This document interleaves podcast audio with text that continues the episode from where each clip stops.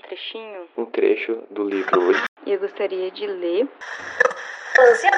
o livro do projeto de leitura do Instituto Federal de Santa Catarina. Nas Entrelinhas. E eu gostaria de ler um poema da Adília Lopes. Amarás o meu nariz brilhante, as minhas estrias, os meus textos, os meus achaques, as minhas manias e as minhas gatas de solteirona. Ou não me amarás,